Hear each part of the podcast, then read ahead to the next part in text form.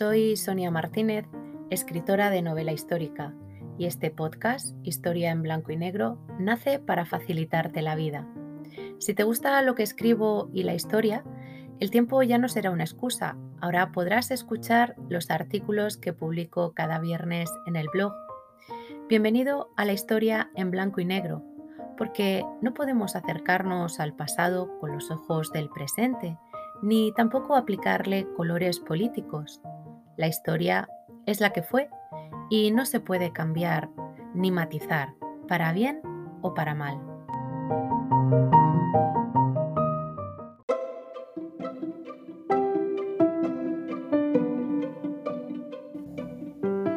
¿Estás preparado para viajar por la historia? Despegamos.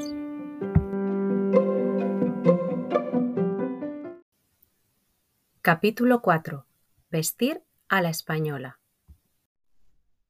El primer programa de cada mes lo dedicaremos a destapar una mentira de la historia, o fake news, como está tan de moda. Y es que unas veces nos han hecho creer que hemos sido de lo malo lo peor, otras, las menos, se han engrandecido las hazañas hasta considerarse casi épicas. Pero como en la vida todo depende de quien cuenta la historia, entre un extremo y otro debemos saber que hay un amplio abanico de posibilidades entre los que estará la verdad, o al menos la mejor aproximación a lo que de verdad ocurrió. El viaje por la historia de esta semana nos lleva al siglo XVI, al reinado de Felipe II, para desenmascarar una mentira que además tiene mucho que ver con la envidia, y ya verás por qué. El reinado de este Felipe estuvo marcado por la humildad y el decoro, de ahí que se haya pensado o asociado que la corte de este monarca, incluido el mismo, vistiera de negro como respuesta al carácter del propio rey, es decir, por austeridad y luto.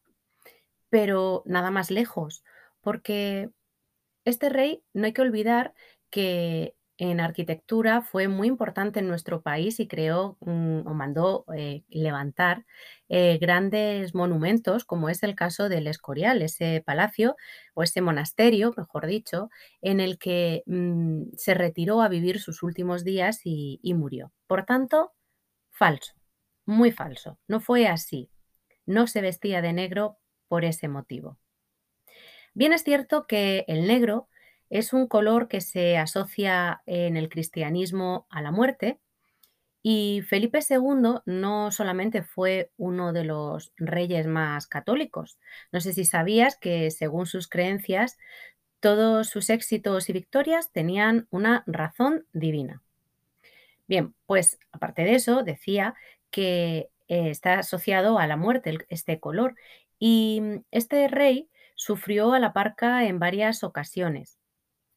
Enviudó cuatro veces, perdió a seis hijos y también a varios de sus hermanos. Es entendible, por tanto, que se relacionara la presencia de este color al sufrimiento personal del monarca. Ciertamente un tanto tocado debió quedar, y esto lo aprovecharon sus detractores para forjar parte de la leyenda negra que ha acompañado a la figura de este rey español. Te decía que este viaje nos había llevado en esta ocasión al siglo XVI. Estamos en pleno renacimiento. Y el negro, en esta época, simbolizaba lo triste y lo melancólico. Sin embargo, no es en absoluto este el motivo por el que Felipe II eligiera el negro como el, color que caracterizase eh, el ropaje de su reinado, porque Mm, es verdad que no hay duda de que fue el color que tenía su ropa y la de su corte.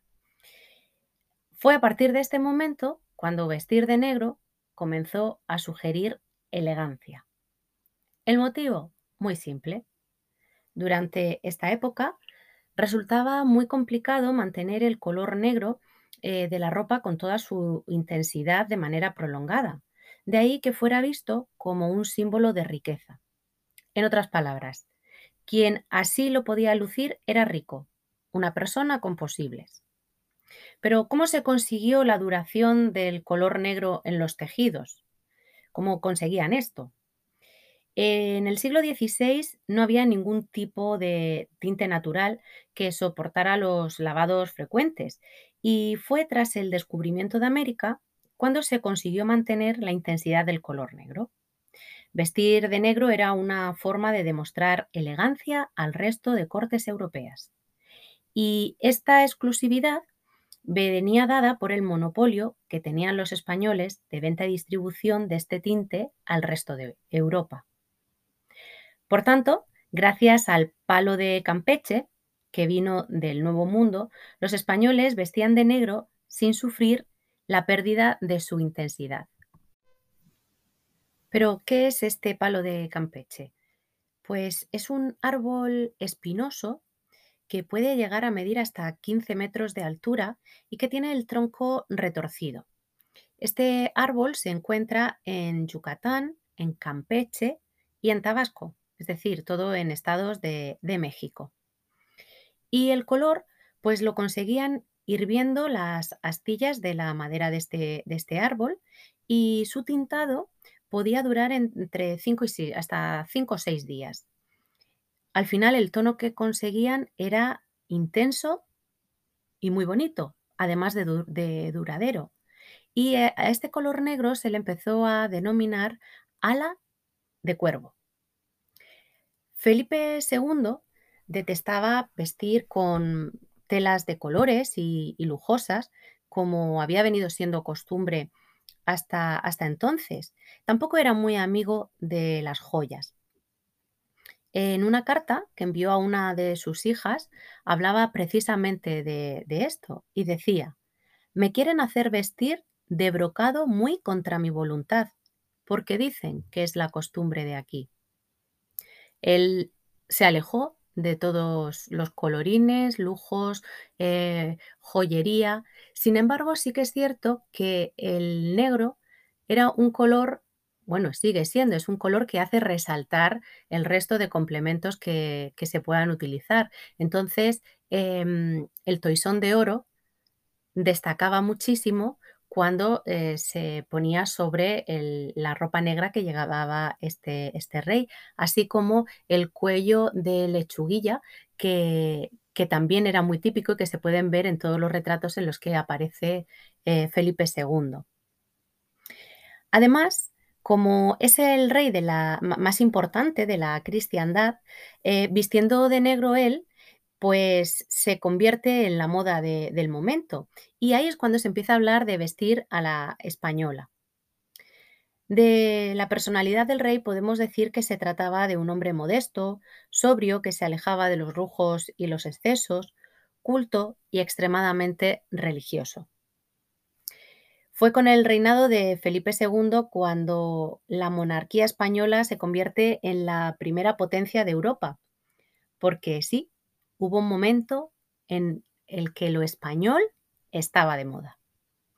No solo nos copiaron la manera de vestir en el resto de monarquías europeas eh, como símbolo de riqueza, sino que el negro se convirtió en el color de la autoridad y también de la religión, tanto de la reforma protestante como de la contrarreforma católica. El imperio español alcanzó con este reinado su máximo esplendor, contando con posesiones en cada uno de los cinco continentes. Y en el color negro encontró el monarca la forma de transmitir discreción y modestia ante tanto éxito. Aquí entra eso de la envidia que te decía al principio. Y es que Felipe II, al ser el rey más poderoso, se convirtió en un claro objetivo por parte de los extranjeros para dañar su imagen y su reputación, es decir, lo que no podían conseguir en las batallas y en los despachos, lo hacían eh, creando mala publicidad sobre el rey. Era la forma de vestir, por supuesto, eh, una de las armas que se emplearon eh, en su contra. Como resultado de todo esto, hubo una época en la que estuvo de moda vestir a la española. Ya sabes que si quieres ampliar la información sobre este rey, Puedes leer los artículos de mi blog, Los otros Felipes de la historia, y Mito o Realidad, El Escorial, que como hemos dicho fue su gran obra. Como siempre, no te olvides de compartir si te ha gustado. Espero que así haya sido.